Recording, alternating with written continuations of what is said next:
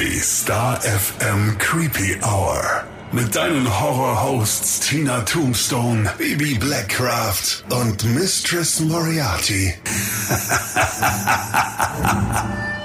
Hallo zusammen. Hallo. Die Baby ist da. Und die Missy. Meine Wenigkeit. Schönen guten Abend, schönen guten Morgen, je nachdem, wann du diesen Podcast hörst. Wir sind heute zu zweit, aber wir haben ein ganz spannendes Thema. Ein super spannendes Thema.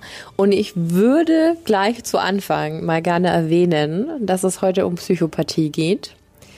Und es war wirklich schwierig, dieses Thema so runterzubrechen, dass es nicht absolut überwältigend klingt und äh, in einem Kauderwelt ist, das niemand versteht. Kann ich mir vorstellen. Ähm, ja. Genau, deswegen, ähm, wir reden hier über so viele Mörder und um so viele Killer. Und immer wieder sprechen wir von Psychopathen, über Narzissten. Aus diesem Grund dachte ich mir, es wäre mal super spannend zu wissen, was ist denn überhaupt ein Psychopath oder was ist denn die Diagnose Psychopathie oder ist es überhaupt eine Diagnose und was steckt eigentlich dahinter?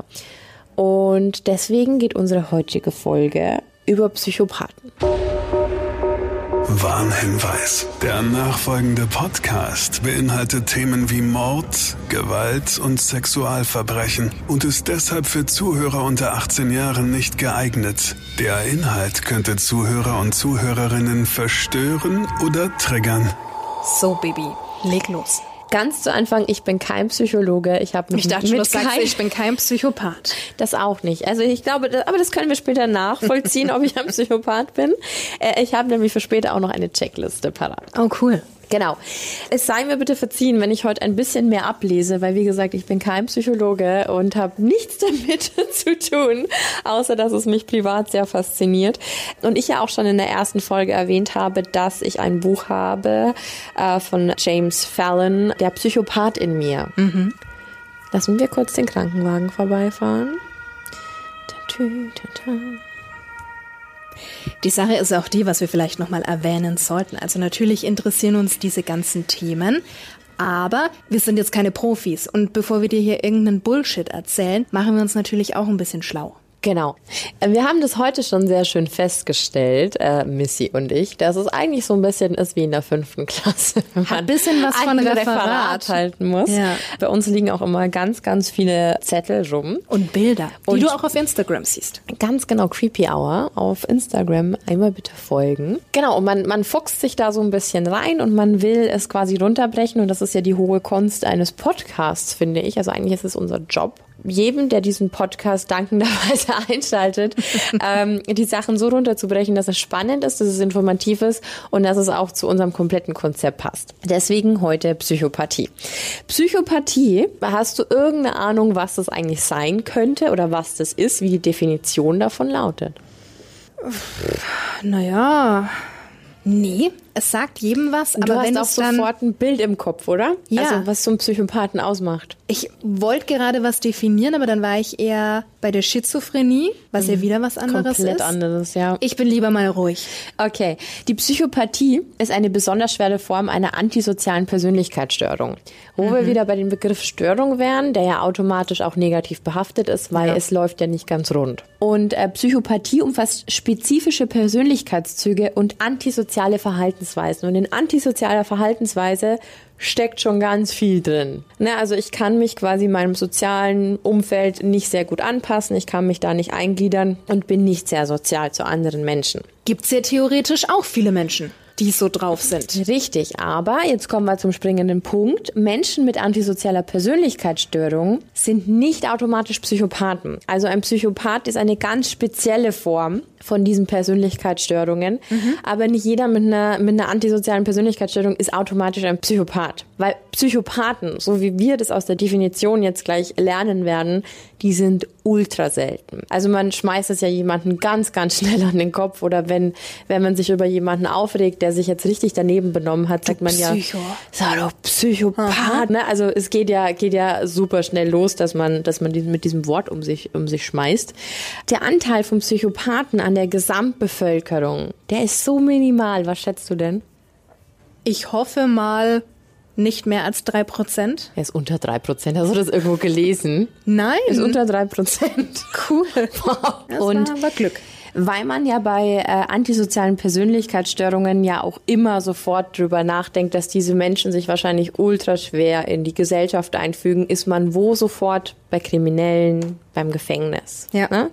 Aber tatsächlich gab es eine Studie und 50 bis 80 Prozent der Häftlinge, also in einem, in einem Gefängnis, das halt da getestet worden ist oder in mehreren Gefängnissen, das quasi statistisch dafür steht, weist eine antisoziale Persönlichkeitsstörung auf. Aber nur weniger als 15 Prozent wurden als psychopathisch klassifiziert. Also wenn du das jetzt mal runterbrichst, das sind weniger als drei Prozent der kompletten Bevölkerung, dann hast du quasi alle diese Ansammlung in Gefängnissen mit Leuten, die sich schon sehr schwer einfügen können, das ist jetzt ganz allgemein gehalten, von denen sind auch nur 15 Prozent wirklich die oder sogar unter 15 Prozent, die als psychopathisch klassifiziert worden sind. Also das heißt noch nicht mal, dass es ein Psychopath ist, sondern der die Tendenz dazu hat, sich ähm, psychopathisch zu verhalten. Mhm, verstehe. Finde, das ist ein, das ist äh, eine unglaubliche Hausnummer, um sich mal vorzustellen, wie selten das eigentlich ist. Ja, sehr selten. Das ist schon Wahnsinn. Und was fallen dir denn für Merkmale ein, wenn du über einen Psychopathen nachdenkst? Ich bin komischerweise sofort bei diesem gruseligen Blick, was ja an sich jetzt nichts damit zu tun hat. Mm. Wenn ich es dir jetzt sage, dann sagst du ja, klar. Wir wissen ja mittlerweile, dass Ted Bundy zu den Psychopathen zählt und würde daher behaupten, dass du es ihnen nicht anziehst. Dass die vielleicht besonders charmant sind. Ja. Ja, richtig? Also ich habe hier mal negative Merkmale aufgelistet ähm, und welche, die für diese Psychopathen sprechen. Merkmale sind immer manipulatives Verhalten, Rücksichtslosigkeit und das finde ich am allerkrassesten, das vollständige Fehlen von Empathie und Mitgefühl. Können die einfach nicht. Was völlig Sinn macht, ja. Können die einfach nicht. Weil mit Empathie kannst du nicht so und so viele Leute umbringen. Genau. Also ich glaube nicht, dass jeder Psychopath automatisch Mörder ist, aber es macht schon Sinn, wenn dir das fehlt. Also dieses Mitgefühl. Genau, und keinerlei soziales Verantwortungsgefühl. Also deswegen antisozial. Es ist absolut nicht in deinem Interesse als Psychopath zu sagen, was könnten denn die anderen oder wie geht's denen dabei? Die ganze Welt dreht sich einfach um dich, wenn du ein Psychopath bist. Und im Alltag, so wie du es jetzt vorher gerade schon gesagt hast, fällt es den meisten überhaupt nicht auf. Im Gegenteil, das sind die wirklich beliebten Kids. Meistens sind äh, Psychopathen super intelligent, eloquent und knöpfen super schnell oberflächliche Beziehungen. Und wenn du jetzt mal zum Beispiel Ted Bundy nimmst, ich finde das total schön, dass du das mit aufnimmst, weil ich seit zwei Wochen an dem Ted Bundy-Fall sitze und im nächsten Podcast sehr gerne auf den Herrn eingehen würde. Sehr gut. Weil das nämlich thematisch so zum Psychopathen passt wie wahrscheinlich sonst niemand. Genau, deswegen heute ganz gut aufpassen. Beim nächsten Mal gibt es das äh, Fallbeispiel dazu. Und zwar ganz ausführlich erklärt. Ich finde es super krass, weil viele Psychotherapeuten empfinden Psychopathen als nicht therapierbar. Was? Also es heißt, es gibt fast keine Möglichkeit, einen Psychopathen zu therapieren, außer die einzigen Möglichkeiten, die es gibt, sind meistens im Strafvollzug. Aha. Aha. Krass, oder? Ja, aber wie im Strafvollzug? Ich meine, Ja, die sitzen halt dann meistens schon. Wir hatten ja vorher 15 Prozent von allen, die einsetzen und drei Prozent der Weltbevölkerung. Du musst ja dann was tun. Also dann sind wir ja wieder bei dem, bei der Sinnhaftigkeit von Strafvollzug und was wird da gemacht und wird da überhaupt rehabilitiert oder wird da alles einfach nur schlimmer gemacht. Genau, und die einzigen Therapien, die es gibt, die finden eben im Strafvollzug statt. Also wenn du jetzt ein Psychopath bist oder ein Mensch mit psychopathischen Tendenzen, dann wirst du draußen niemanden finden, der dir die Hilfe geben kann, die du haben musst oder die du haben willst oder die du brauchst, weil, kommen wir später noch dazu, es gibt fast nichts. Ja, Glückwunsch, Also ne? es ist, Ja, ganz, ganz krass. Und ich weiß nicht, wie es dir geht, aber ich habe mich ganz oft gefragt, was der Unterschied ist zwischen Narzisst und Psychopath. Ja, Narzisst ist ja auch noch, würde ich mal sagen, ein, ein Begriff, den du auch in deinem eigenen Umfeld vielleicht öfters nutzt, dass du sagst, okay, ich hatte mal mit einem Narzissten eine Beziehung, der nur an sich gedacht hat. Weil du das automatisch damit verknüpfst, dass, dass, der sich, dass der einfach nur für sich lebt. Ja, genau. Okay. Hat der Psychopath aber eigentlich fast auch. Das Spannende ist, also der Narzisst, der verlangt nach Anerkennung und Bestätigung. Und das ist eigentlich sein All-Over-Topic. Also da gibt's eigentlich nichts anderes. Der baut sich alles um sich rundum auf und erwartet, dass jeder anerkennt, dass er oder sie, ich sage jetzt mal er, weil das betrifft fast nur Männer, Dass alle springen, ne? na, dass er der Größte ist. Also das ist einfach so ein Selbstdarsteller äh, schlechthin. Und wenn er das nicht bekommt, dann wird der Narzisst richtig aggressiv. Das ist noch so ein Punkt, ähm, der beim Narzissten ganz oben steht. Und der Psychopath, den zeichnet einfach aus, dass er absolut emotionslos ist. Also das hatten wir ja vorher schon. Total ich-bezogen, genauso wie der Narzisst, aber ohne groß emotional zu sein, weil er kennt ja keine Empathie, er kennt kein Mitgefühl. Also das heißt, das Einzige, was er sieht, ich bin auf dieser Welt und ich will alles zu meinem Vorteil nutzen. Ja. Das ist nicht so, ja, also es schwingt schon mit, ich will wissen, was ihr von mir haltet, aber es ist nicht so. Ich mache einfach, der braucht nicht so das Feedback wie jetzt der Narzisst. Genau, Aha. aber was ich super spannend fand, beide, der Narzisst und der Psychopath, sehen Menschen eigentlich nur als Objekte an. Die setzen das gleich. Ach, schon gruselig. Ha? Wahnsinnig gruselig, aber es erklärt zu viel. Wie gesagt, das ist alles jetzt absolut runtergebrochen ähm, für jemanden, der diesen Podcast einschaltet und sich einfach so ein Bild machen will. Nicht umsonst ist das ja alles Studieren des Menschen über Jahre und, und forschen und machen und tun. Also das ist wirklich das absolute Minimum, das man runterbrechen kann, um das so ein bisschen zu erklären. Und wie entsteht Psychopathie? Ist das angeboren oder entwickelt sich das erst mit der Zeit? Das ist eine super gute Frage. Das ist nämlich nicht vollständig geklärt. Wie du dich freust, dass du eine gute Frage gestellt hast. Süß. ähm, das also, ist nicht geklärt. Nee, also es, ist, es gibt ganz unterschiedliche Ansichten dazu. Äh, klar ist aber auf jeden Fall, dass Psychopathen oft schon in der Kindheit auffallen mit ihrer ausgeprägten Gefühlslosigkeit, also mit dieser Gefühlskälte. Was ja total Sinn macht, weil Kinder sind ja einfach immer ehrlich von der Leber weg hm. Und wenn dieses Kind keine Empathie oder kein Mitgefühl empfindet, warum soll es denn vorspielen? Also das ist ja alles, was du später als Erwachsener antrainiert bekommst, so. Du weißt, wie du dich in Situationen verhalten musst und der Psychopath ist ja auch sehr angepasst. Als Kind kannst du das schlecht wegtäuschen. Faken. Ja. Mhm. Genau. Und es ist auch bekannt, dass Psychopathen häufig in gestörteren ähm, Elternhäusern aufwachsen. Das ist jetzt aber auch kein, keine Garantie oder so. Ne? Also da gibt's ja auch immer ganz unterschiedliche Sachen. Aber was ich sehr spannend fand, und da komme ich wieder auf mein Buch zurück, und das wäre absoluter Nonsens, jetzt dieses Buch äh, irgendwie runterzureißen, weil dieses Buch, ich habe wirklich teilweise eine halbe Stunde für eine Seite gebraucht. Der Psychopath in mir. Genau, weil das ist wirklich sehr komplex. Aber Hirnforscher haben festgestellt, dass in bestimmten Hirnarealen vom Psychopathen dass es da veränderte Bereiche gibt. Also Beispiel Verarbeitung von Angstgefühl ist zum Beispiel kaum aktiv und das finde ich schon sehr spannend. Die haben einfach nicht so oft Angst. Ja gut, vor wem denn auch? Sie sind ja letztendlich die Gefährlichen. Und ich habe aus dem Buch, weil das sehr, also es ist super veranschaulich dargestellt, von Jim, also James Jim Fallon, einen Hirnscan. Er hat nämlich seine komplette Familie gescannt, also das ist ja sein Job. Oh. Ähm, und ich gebe dir jetzt hier mal eine Übersicht von seiner kompletten Familie und das letzte oh, ist er. Und dann siehst du diese Anomalie auf seinem Scan mit diesem dunklen Fleck. Wahnsinn. Erkennst du's? Naja, klar. Ganz viel dunkelblau, ne? Und, und ich finde es Wahnsinn, dass man das so auf diesem Scan sieht. Ja. Wir haben ja letztens durch Tina auch schon erfahren, dass man ja sogar Depressionen im Kopf ja, sehen kann. Stimmt. Von daher fand ich dieses Bild, ich packe das dann auch mal auf die Instagram-Seite, und verlinke mal dieses Buch dazu darunter. Es ist wirklich super spannend. Und der erklärt das dann alles, wie eben Serienkiller entstehen können. Hatten wir ja auch schon, wenn in der Kindheit was passiert. Auf Schaden am Frontalkortex ja. und so, genau. Und in dem Zuge habe ich noch was gefunden, weil mir, also jeder hat ein Gehirn, unterstelle ich jetzt einfach mal so. Die ähm, einen ein größeres, die anderen ein kleineres. Aber die selten, also sehr, sehr wenige Leute, möchte ich jetzt mal behaupten, wissen, wie das aufgeteilt ist und wo was sitzt. Und ich habe eine sehr, sehr tolle Übersicht bekommen. Im Großhirn sitzt unser bewusstes Wahrnehmen und Entscheiden, das Ich-Erleben und die sprachliche Verarbeitung. Also mhm. das sitzt im Großhirn. Dann gibt's noch das Mittelhirn und das ist zuständig für Erinnerungen und Gefühle. Und dann kommt das Stammhirn. Stamm, sagt ja schon, also das Stammhirn. Abwehr, Flucht, Todstellreflex.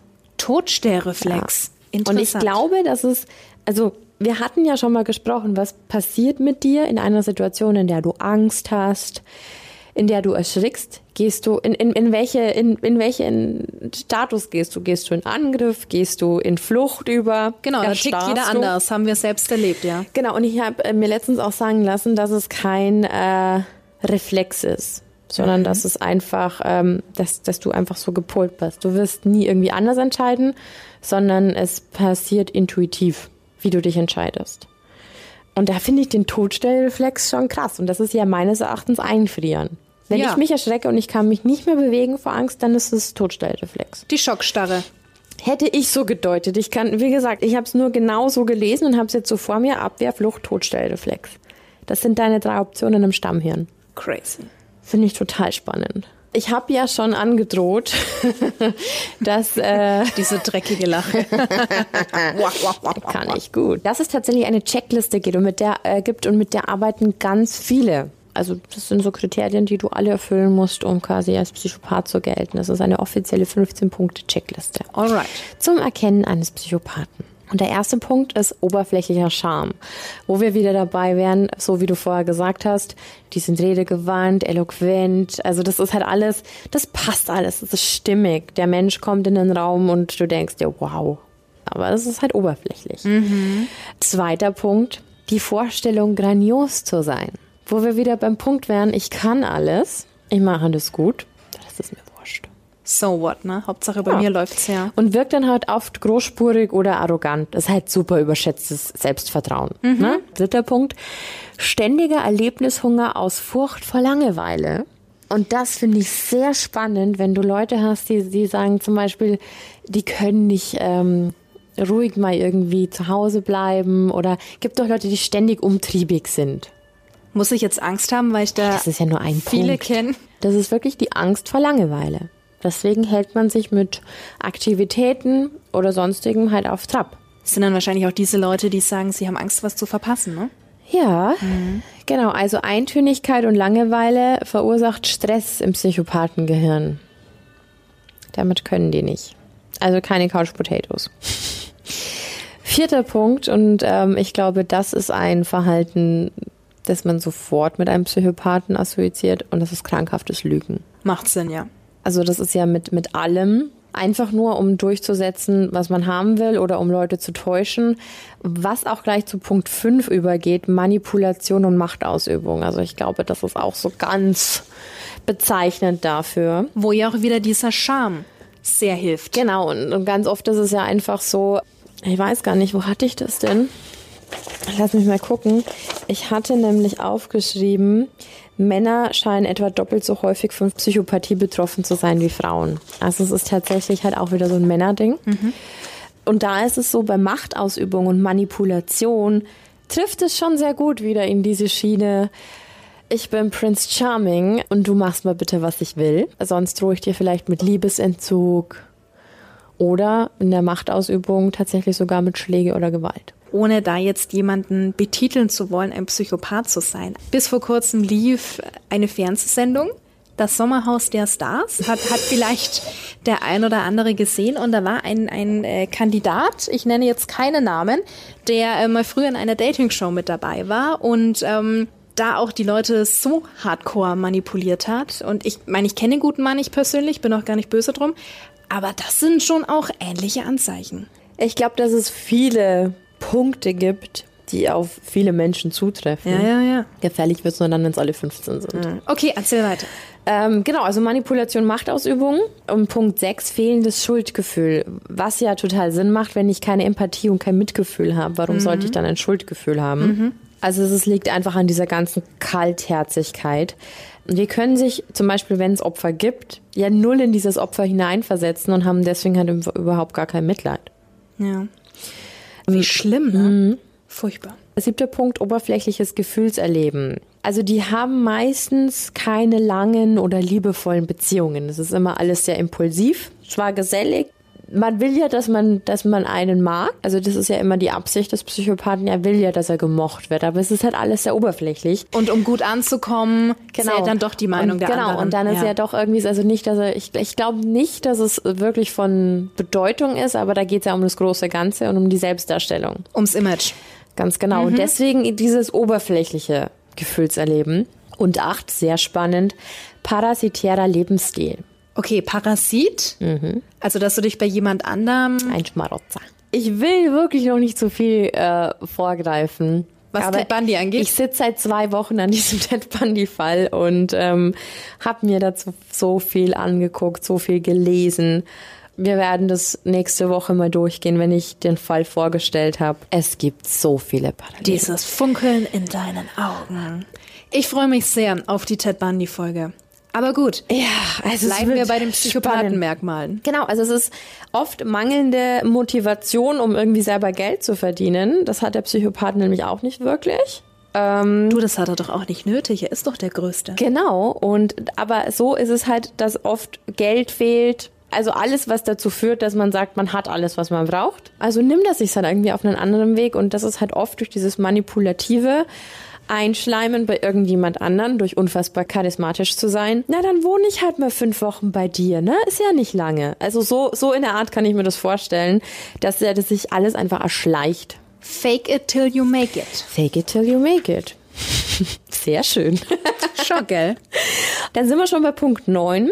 Schlechte Verhaltenskontrolle. Also das heißt, ja, Aggression, Wut, genauso aber wie dieses sehr schnell mm, hochkochende, dass man sagt, man ist vielleicht leidenschaftlich oder so in die Schiene. Also es schwankt sehr, aber immer nur auf sich bezogen. Ja, niemals auf andere, weil er ja nichts für andere Übrig hat. ja, aber er kann ja sehr wohl in Hochmut sein oder deprimiert. Das funktioniert ja schon.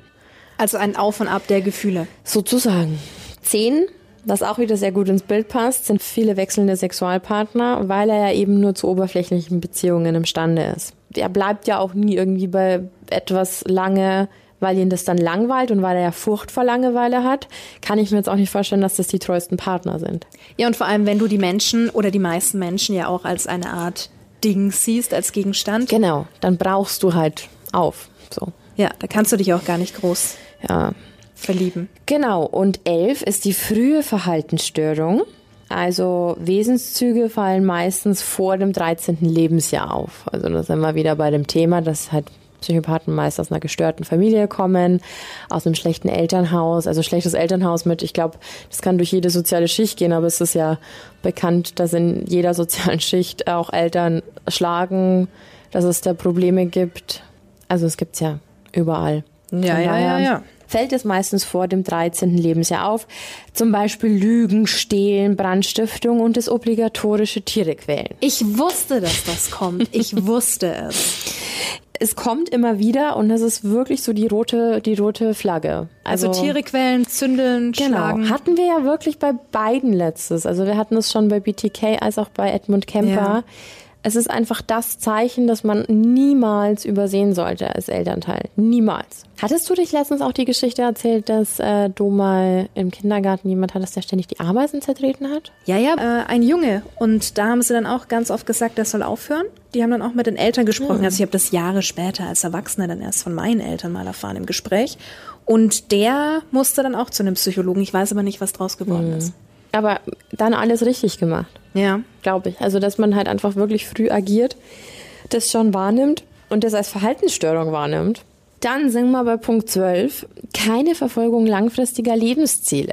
Auch da wieder, warum? Ich bin ja der Größte. Also es muss sich ja eigentlich alles um mich Genau, drehen. und ich glaube eben, dass mit dieser Beständigkeit alles äh, einhergeht. Also das heißt, dieser Angst, wenn ich etwas lange genug mache, dann bin ich vielleicht gut drin, aber dann langweilt's mich. Und vor Langeweile hat er ja unfassbare Angst. Also das heißt, er kann sich ja gar keine größeren äh, Lebensziele stecken, weil es erfordert ja quasi Durchhaltevermögen. Und das langweilt ihn ja. Ja. Und vor Langeweile hat er Angst. Also es ist ein ewiger Teufelskreis eigentlich. Wir sind jetzt aktuell bei Punkt 11, oder? Wir sind bei Punkt 12. Bei Punkt 12. Und da kommt noch immer was dazu. Das reicht doch schon. Ja, 13 ist impulsives Gefühlserleben. Unüberlegte Reaktionen sind quasi eine Tagesordnung. Das ist so ein bisschen wie äh, Punkt 9 mit der schlechten Verhaltenskontrolle. Also cholerisches Verhalten ist am häufigsten. Frust und Niederlagen können nur schwer ausgehalten werden. Also ich glaube, jeder ist in seinem Leben schon mal jemandem begegnet, äh, der sehr schnell cholerisch werden kann, wenn das nicht so läuft, wie er will. Oh ja. Und äh, lustiger Side-Fact im Zuge meiner Recherche habe ich nämlich auch gefunden, dass die meisten Menschen mit psychopathischer Tendenz Führungskräfte Führungs- sind. in der Führungsebene gefunden werden, ja. Erklärt so einiges, wenn du mich fragst. Ich hatte auch, also in meiner Ausbildung den cholerischsten Chef, äh, den man haben konnte. Mhm. Und ich ja, dem würde ich das auch so unterschreiben, dass das ein Psychopath war. Ich kannte auch mal einen, der mit Tacker und Co. geworfen hat. Nein. Na, dann sind wir uns da ja einig. Aber wie furchtbar, dass viele solche Führungskräfte kennen. Aber weil die eben so rücksichtslos sind, bis die an ihr Ziel kommen. Mhm. Plus charmant. Meistens ist es ja so, wenn die mal ganz oben sind, dann haben die ja auch noch Leute, die dann alles für die erledigen. Das heißt, das fällt ja nicht mal mehr auf, wenn die nichts können ist ja, es ist ja dieses ewige Problem. Von daher macht es für mich sehr, sehr, sehr viel Sinn. 14 ist Unverbindlichkeit und fehlendes Verantwortungsgefühl. Gut, das sind wir dann noch wieder bei Partner, Sexpartnern und so weiter. Genau, also Verbindlichkeiten sind absolut bedeutungslos, mhm. weil pff, ich komme, also me first. Der Rest ist denen eigentlich egal. Und genauso ist es mit Zahlungsrückständen bei Krediten, zu spät kommen oder Abliefern von schlampig ausgeführten Arbeiten. Was alles Ups. wieder. Erkennst du dich da etwa wieder? ja, beim zu spät kommen vielleicht. Das stimmt, das unterschreibe ich so. Du warst heute auch wieder zu spät. Das, hey, hey, hey. Du das, hast gesagt halb. Das liegt aber daran, dass ich was zu essen mitgebracht habe. Das stimmt. Das Sushi. Muss man, das muss man der Missy äh, zugutehalten. Mhm. Das stimmt. Sei dir verziehen. Ja, aber es, es stimmt. Ich, ich muss gestehen, ich äh, komme öfters zu spät. Ja. Schande muss, über mein Haupt. Man muss dazu sagen, ich sitze heute hier auch in einer echt ungünstigen Konstellation. Weil? Weil du es ja letztens schon erklärt hast, dass wir immer schön im Studio sitzen. Ich sitze aber heute mit dem Rücken zur offenen Tür und das ist was, was ich überhaupt nicht ab kann. Ja, dann machst du doch zu. Ich mache sie später auch zu, aber ich wollte jetzt den, den äh, Aufnahmeflow nicht stören. Hast du Angst, dass das der kann Psychopath ich hinter dir steht? Ich mag diese Unsicherheit nicht, wenn ich im Rücken etwas Offenes habe. Mhm. Mag ich nicht. Bist du dann noch so jemand im Restaurant zum Beispiel? Da habe ich eine Verwandte, die sitzt ganz ungern mit dem Rücken zur Tür. Also die will immer an der Wand sitzen, dass sie den Blick über das komplette Restaurant, die komplette Bar hat. Also wenn es viele Menschen sind, dann interessiert es mich nicht. Aber ich könnte zum Beispiel auch nicht eine Couch zu Hause stehen haben, die freistehend ist. Ja, da würde ich die Krise kriegen. Mhm. Ich würde immer denken, dass hinter der Couch irgendwas ist. Nachvollziehbar, ja. Mag ich nicht. Also ich mache die Tür dann später zu. Denn wir sind nämlich jetzt schon bei Punkt 15. Kriminalität, um jetzt nochmal vorher auf meine Statistik mit den Gefängnissen zurückzukommen. Ja. Recht und Gesetz haben für Psychopathen auch absolut keine Bedeutung. Also Straftaten kommen deswegen total oft vor. Dann kommt es ja noch mit dazu, dass sie keinen Bock haben, irgendwie langfristig irgendwas zu machen, was früher oder später einfach zu Kriminalität führt weil es ist natürlich einfacher zu klauen, als irgendwie dann arbeiten zu gehen oder so. Genauso wie es ja mit Sicherheit viele Leute gibt oder viele Psychopathen gibt, die dann manipulieren und das ja dann mit Sicherheit auch ganz oft strafrechtlich verfolgt werden kann. Bin ich mir auch ziemlich sicher. Hm. Also ich habe jetzt da gerade auch voll an so Heiratschwindler oder so gedacht. Oh ja. Ja. Also weiß ich nicht, ob es da viele Psychopathen drunter gibt, aber wäre wär mir jetzt als erstes eingefallen. Das ist ja dann oft manipulative Menschen schaffen es ja, keine Ahnung, sich dann noch das Geld von der Oma irgendwie komplett auszahlen zu lassen. Also das sind die 15 Merkmale oder die 15 Checklistenpunkte, die dir bestätigen können, dass jemand psychopathische Züge hat. Okay. Also sprich, wenn du alle 15 Punkte erfüllst, dann Solltest bist du, du einer voll und ganz. Sagen wir mal, wir landen bei 8 bis 10. Wie gesagt, ich bin kein Psychologe und ich würde mich da niemals aus dem Fenster lehnen. Mhm. Und ich denke, dass jeder Mensch mindestens drei Punkte davon erfüllt. Also ich habe mich jetzt auf jeden Fall bei, bei manchen Sachen wiedergefunden. Wo hast du so. dich denn wiedergefunden? Naja, also wenn ich jetzt zum Beispiel überlege, oberflächlicher Charme, doch. Also ich denke schon, dass ich manchmal schon so nett sein kann, dass ich bekomme, was ich will. Ja, ja, das kannst du. Also unabhängig davon, dass du so auch nett bist, ich weiß es ja. Aber doch, das hast du drauf, ja. Genauso wie ähm, schlechte Verhaltenskontrolle. Ich bin super schnell bockig oder ich bin ein super schlechter Verlierer. Ich bin eine super, super schlechte Verliererin, ich will viel mehr gendern. Ähm, genau, also super schlecht im Verlieren. Ich bin die Person, die das Monopoly dann runterschmeißt. Stimmt, das hattest du mal erzählt. Als Kind oder jetzt als Nein, erwachsene Frau noch. auch noch? das hatte nichts mit der Kindheit zu tun. Ähm, genau, oder wenn ich, wenn ich ähm, Playstation spiele, mm. muss ich mich so zusammenreißen, dass ich den Controller nicht gegen die Wand donner, wenn ich verliere. Und ich sag auch prinzipiell danach, wenn ich nicht gewonnen habe, nicht verdient. Oh. Ja, da kann dir mein Freund ein Lied von singen. Ich bin wirklich eine super schlechte Verliererin. Also von daher schlechte Verhaltenskontrolle. Aha.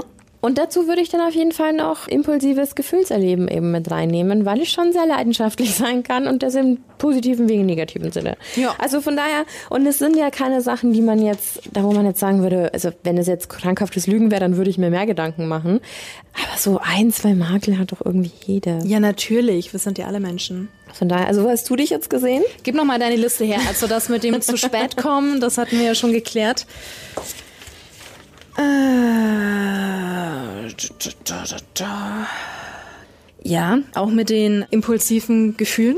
Auf jeden Fall. Also da schließe ich mich dir an. Ja, und auch vielleicht mit den oberflächlichen Kontakten. Ja, man hat ja auch Geschäftskontakte oder du bist irgendwo eingeladen und man unterhält sich ja auch mit, mit allen Menschen, die dann vielleicht da sind, auch wenn man mit dem einen vielleicht nicht so gut kann oder der anderen. Aber dann, dann ist es für mich oberflächliches Geplänkel, Smalltalk, wenn du so willst. Ja, doch schon. Ich muss sagen, ich habe einen großen Bekanntenkreis. Viele Menschen um mich herum. Aber letztendlich mein engen Kreis an Menschen, der ist nur, nur ganz Ja, ja, minimal. genau, bei mir auch so. Ja. Also von daher oberflächlich. Wenn du viele Leute kennst Ein wenig. und dein Kreis sehr klein ist, dann total Heißt ja nicht, dass ich die normal. Leute scheiße finde. Nee, nee, aber das ist ja, man muss ja nicht jeden so an sich ranlassen. Würde ich auch keinem empfehlen. Nee, da fällt man meistens mit auf die Schnauze. Nicht zu schnell vertrauen. ja. Das kann schiefgehen. Aber wahnsinnig interessant. Oder? Also ich hoffe, ich habe es jetzt ein bisschen verständlich erklärt. Ach doch schon. Falls, äh, falls sich jemand beschweren will, creepyhour.starfm.de ähm, Und ich würde jedem ganz, ganz dringend anraten, die Folge jetzt heute ganz genau zu verfolgen, weil wir nächsten Freitag nämlich äh, mit der Ted Bundy Story um die Ecke kommen werden. Und ich kann jetzt schon sagen, es wird lange. Ich vermute, dass es ein Zweiteiler wird. Den wir dann aber wahrscheinlich an einem Tag ja, raushauen. Muss man dann so machen, auf jeden Fall, weil es ist einfach zu spannend, um die, auf die Geschichte eine Woche zu warten. Deswegen haben wir uns heute entschieden, die Psychopathenmerkmale erstmal zu erklären und werden dann an dem Fall Ted Bundy nochmal auf diese kompletten Merkmale eingehen. Deswegen bleib dran, jeden Freitag um 13 Uhr. Du findest uns auf Spotify, dieser auf starfm.de, überall, wo es Podcasts gibt. Genau, und wenn es noch irgendwelche Sachen gibt, die du gerne loswerden willst, Auch gerne mal Inspirationen, wenn es ein, zwei Themen gibt, die dich super interessieren, dann schreib uns, wie Bibi schon gesagt hat, creepyhour at starfm.de und dann gehen wir auch gerne auf dein Thema ein. Lob, Kritik oder Anekdoten aus deinem Leben. Oder Whisky kannst du uns auch gerne schicken. Oh, jederzeit. Aber mit Meine- einer schwarzen Schleife, habe ich gesagt. Meiner äh, ist fast leer. Ich würde sagen, wir holen uns Nachschub. Sehr schön. Danke fürs Zuhören und wir Dankeschön. hören uns beim nächsten Mal. Bis, Bis dahin. dann.